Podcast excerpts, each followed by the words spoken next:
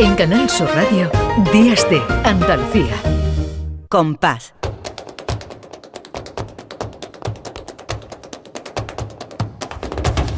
Compás. Y después, Gloria.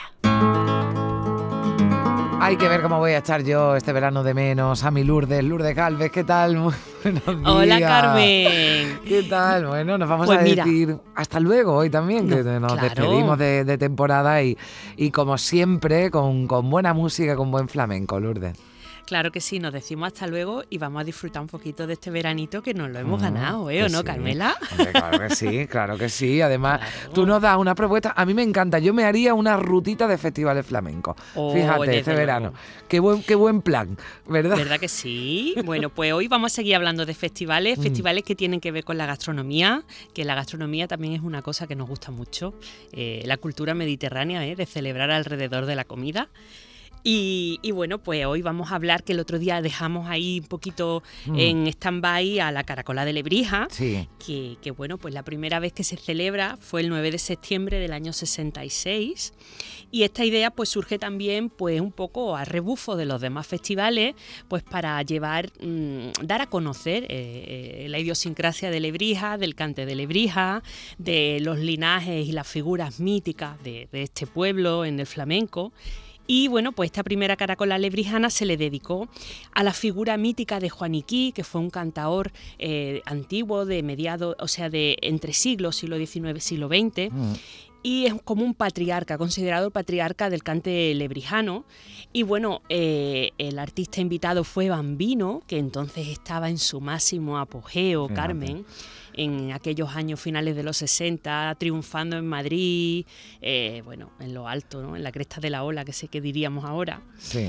Y lo- la presentación pues corrió a cargo de, de compañeros locutores de Radio Vida, Alfonso. Eduardo Pérez Orozco y Romualdo Molina. Y bueno, pues se decidió que el plato que se iba a repartir es un plato quizá de los más representativos de Lebrija, que son las cabrillas o Sí. caracoles, que van en esa salsita picante que, que hace las delicias de los que les gusta ese plato. Y, y bueno, pues fue un éxito, un éxito tan grande que se sigue celebrando hoy y que además está vinculado todavía más a lo gastronómico porque eh, a- al compás del festival se crea una ruta Bien. llamada Flamenco y Tapas en Lebrija, donde además pues se va degustando distintas tapas en los distintos establecimientos de Lebrija. O sea que No se come mal, una ¿eh? semana, no se ¿eh? come mal en Lebrija, ¿eh? No se come mal. Yo creo que en Lebrija mm, no hay nada malo. Todo es maravilloso.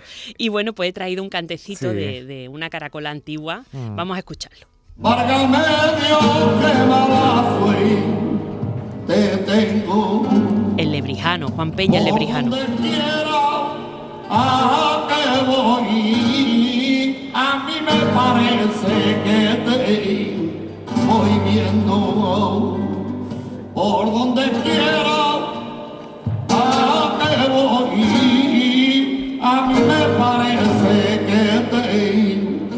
Hablando de cosas buenas de Lebrija, ¿verdad? El Lebrijano. Hombre, bueno, pues otro gran patriarca, Mm. eh, es Juan, que también dejó una estela de, de maestría, ¿no? Mm. Y bueno, el día que hablamos de Juan Breva, hablamos un poquito también de refilón de la moraga de la Peña Juan Sí, Breva, porque sí, se sí. hace en honor a este cantaor. La Peña Juan Breva nació en el año 58 con un triple lema que es seguir aprendiendo, velar por la pureza y propagar enseñando.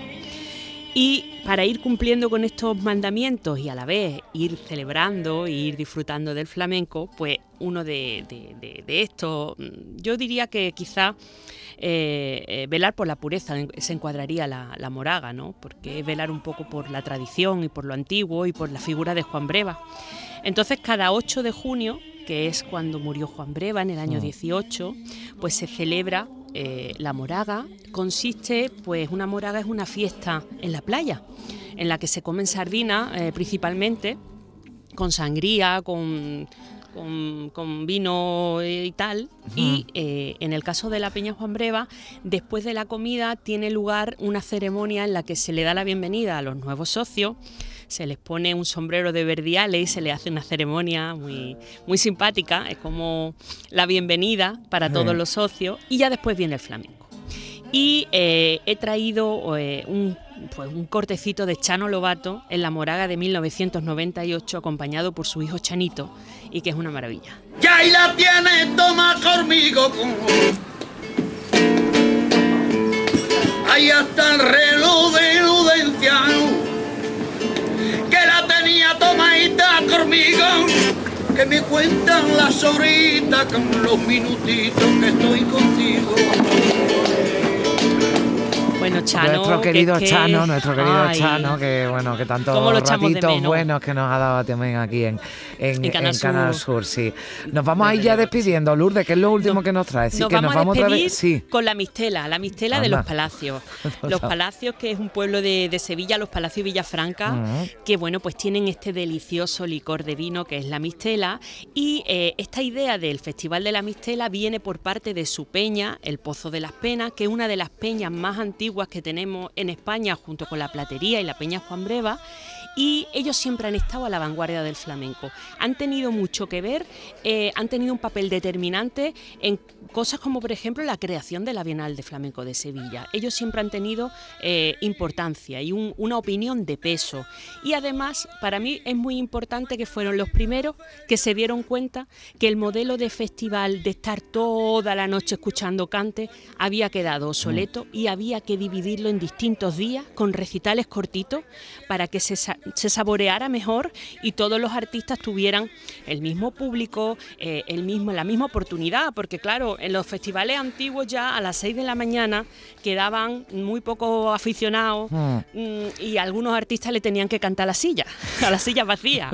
Entonces ellos se dieron cuenta muy pronto y eso me parece eh, Mm. muy, muy importante porque los demás les han ido copiando. ¿Y qué escuchamos Han ido de, de este festival? Pues vamos a escuchar al maestro cordobés El Pele en la mistela de hace unos años, también de maravilla.